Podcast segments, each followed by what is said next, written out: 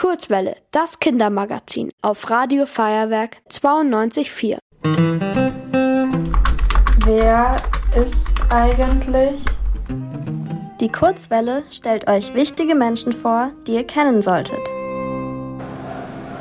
Kloppo, ob energisch schreiend am Spielfeldrand, locker in den Pressekonferenzen oder lustig aus bekannten Werbespots. Jürgen Klopp ist fast jedem, selbst den Fußballfernsten, ein Begriff. Und das kommt nicht von ungefähr. Denn Jürgen Klopp zählt zu den bekanntesten und authentischsten Sportpersönlichkeiten in Deutschland.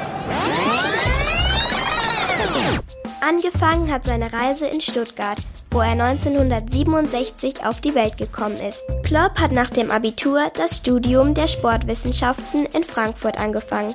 Fun Fact: Klopp hat seine Abschlussarbeit nicht über Fußball, sondern über Nordic Walking geschrieben.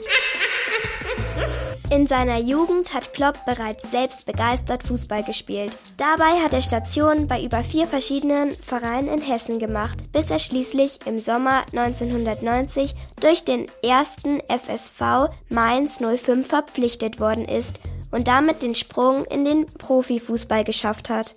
Dort hat er insgesamt elf Jahre als Stürmer, Mittelfeld und Abwehrspieler gespielt. Trotzdem kennen wir Klopp alle eher als Trainer, oder?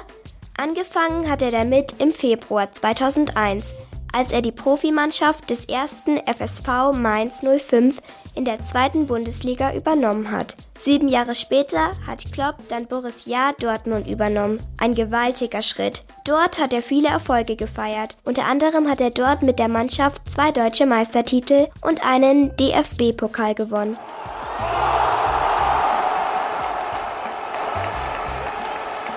Nach 14 Jahren beim BVB hat Klopp dann beschlossen, den Wechsel als Trainer nach England zum FC Liverpool zu wagen.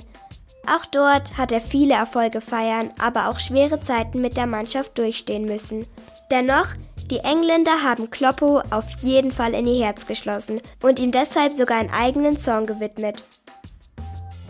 Jede noch so große Karriere geht aber auch einmal zu Ende zumindest vorläufig. Und somit hat Klopp Ende Januar in diesem Jahr bekannt gegeben, dass er sich eine Auszeit nehmen wird.